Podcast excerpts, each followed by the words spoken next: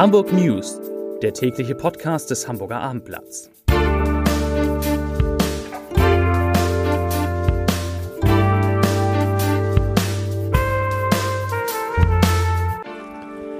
Herzlich willkommen. Mein Name ist Lars Heider und heute geht es um die Vorfälle in der katholischen Kirche und die Konsequenzen, die offensichtlich auch viele Hamburgerinnen und Hamburger daraus ziehen. Weitere Themen Hamburg meldet erstmals mehr als 7000 Corona-Neuinfektionen an einem Tag. Es sind fast 8000. Eine große Demonstration am Sonnabend wird verboten und heute Abend wird es in der Stadt und im Norden überhaupt richtig stürmisch. Dazu gleich mehr. Zunächst aber wie immer die Top 3, die drei meistgelesenen Themen und Texte auf abendblatt.de. Auf Platz 3, warum die Inzidenz auf Sylt stark rückläufig ist. Auf Platz 2 Sturmflut in Hamburg erwartet, heftige Böen an der Küste. Und auf Platz 1 fast 8000 neue Fälle in 24 Stunden. Corona-Inzidenz steigt rasant. Das waren die Top 3 auf abendblatt.de. Die 7-Tage-Inzidenz der Corona-Neuinfektion in Hamburg steigt weiter. Ich habe es eben schon gesagt. Heute wurde sie mit 2125 Neuinfektionen je 100.000 Einwohnern angegeben nach 2051 gestern und 1476 vor einer Woche. Insgesamt wurden binnen eines Tages 7814 Fälle neu erfasst. Das sind 1400 mehr als vor einer Woche. Auf der Intensivstation der Hamburger Krankenhäuser kommt die Omikron-Welle dagegen und zum Glück nicht an.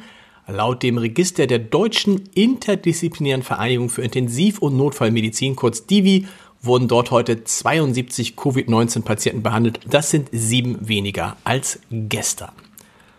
Nun fordern die Experten der Deutschen Gesellschaft für Krankenhaushygiene einen Strategiewechsel in der Corona-Bekämpfung.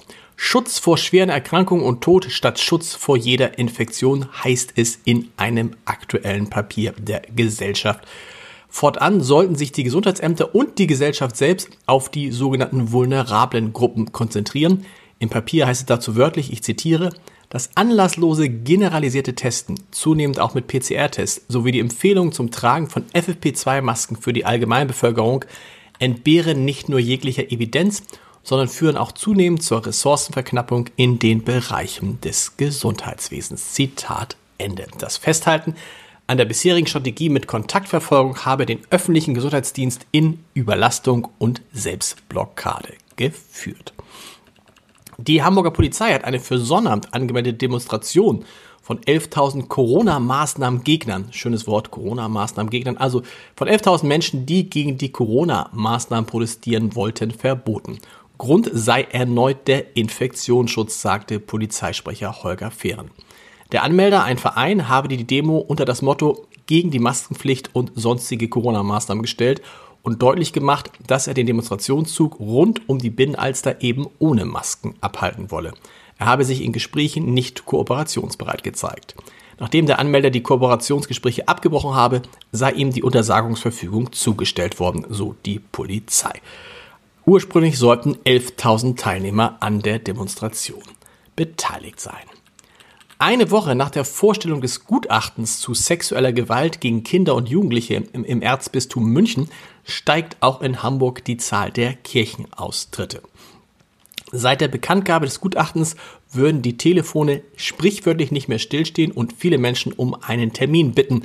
Das sagte Kai Becker, der Sprecher des Bezirksamtes Eimsbüttel. In den nächsten Wochen seien die Termine erst einmal ausgebucht. Auch im Bezirksamt Hamburg-Wandsbek sind die Termine für Kirchenaustritte bereits bis zum 30. Juni vergeben. Der alte Bahnwasserturm in Hamburg-Altona soll erhalten bleiben und dem Stadtteil Neue Mitte künftig als sogenannte Landmarke dienen. Das teilten Finanzsenator Andreas Dressel und der Bezirk Altona mit. Wir haben als Stadt ein großes Interesse daran, dieses ein bisschen Wahrzeichen von Altona zu erhalten, sagte Dressel. Der Landesbetrieb Immobilienmanagement und Grundvermögen werde in enger Abstimmung mit dem Denkmalschutzamt Objektsicherungsmaßnahmen vorbereiten.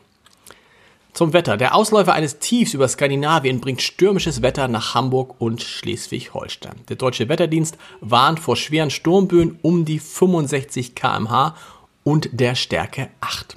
Die Temperaturen sinken in der Nacht zum Freitag auf 3 bis 5 Grad und der Meteorologe Paul Heger von wetter.com, er sagt, ich zitiere, Im Küstenumfeld übernehmen Regen, Gewitter und Wind die Wetterregie. Sturmböen zwischen 80 und 100 kmh pro Stunde sind dort dann durchaus möglich. Das Bundesamt für Seeschifffahrt und Hydrographie warnt in diesem Zusammenhang vor einer möglichen Sturmflut.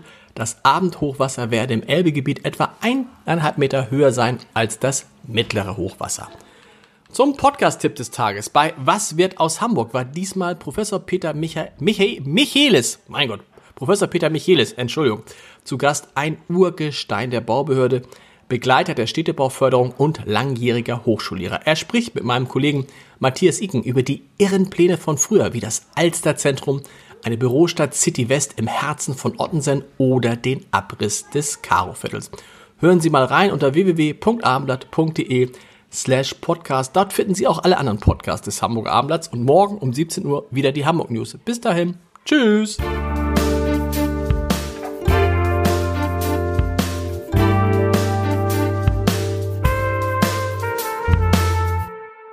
Weitere Podcasts vom Hamburger Abendblatt finden Sie auf abendblatt.de slash podcast.